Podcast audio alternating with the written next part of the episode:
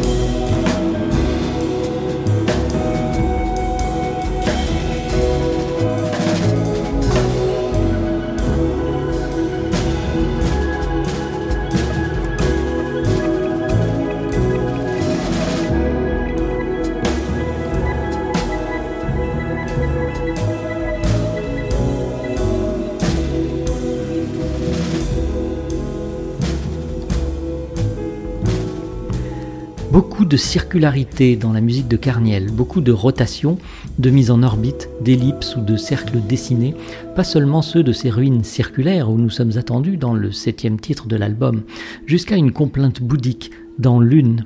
Rompant le cercle, on entend dans Unwall, on ressent plutôt même quelqu'un aller, marchant sur un sol caillouteux, de notre oreille gauche à notre oreille droite, puis disparaître. Tout cela juste avant la pièce finale, au titre éponyme de l'album Walls Down. Un clip vidéo en donne une version pour les yeux. Nous retrouvons ici notre problématique initiale du poids du regard sur les choses et nous-mêmes. Pourquoi cette suite de pièces vides, désertées, saccagées pour la plupart, dans une cité fantôme d'un Moyen-Orient presque irréel malgré la présence de tours ultramodernes à l'horizon? Tout cela existe-t-il vraiment quelque part, ailleurs que dans ce que nous entendons? Nous sommes en plein lockdown en ce moment, n'est-ce pas? Et pour combien de temps encore? Qui le sait? Comme il faut tout de même toujours plus ou moins cadrer les choses, poser une étiquette, un label, une signalisation, on peut sans doute en effet parler de musique ambient, électro, répétitive, contemporaine, et de jazz aussi. La musique de cette maison de l'écho, ECA, HO n'a sans doute pas de réponse à nous donner, mais avec ce projet de dissoudre les murs dans les harmonies souvent planantes de ses compositions, Enzo Carniel réussit à nous donner l'impression d'une possibilité d'envol, comme celle des personnages du dessinateur Follon. Oui, c'était pour un générique télé des années 70, mais c'est trouvable sur Internet pour les plus jeunes ou les mémoires défaillantes des moins jeunes d'entre nous. Et c'est une possibilité qui ne saurait en ce moment être dédaignée. L'album Walls Down du pianiste Enzo Carniel avec son groupe House of Echo et sa composition éponyme que nous allons écouter à présent est disponible sur la plupart des plateformes digitales. Au revoir, c'était Serge Mariani pour Jazz Spot sur Art District Radio et à bientôt pour la découverte d'un nouvel album de jazz.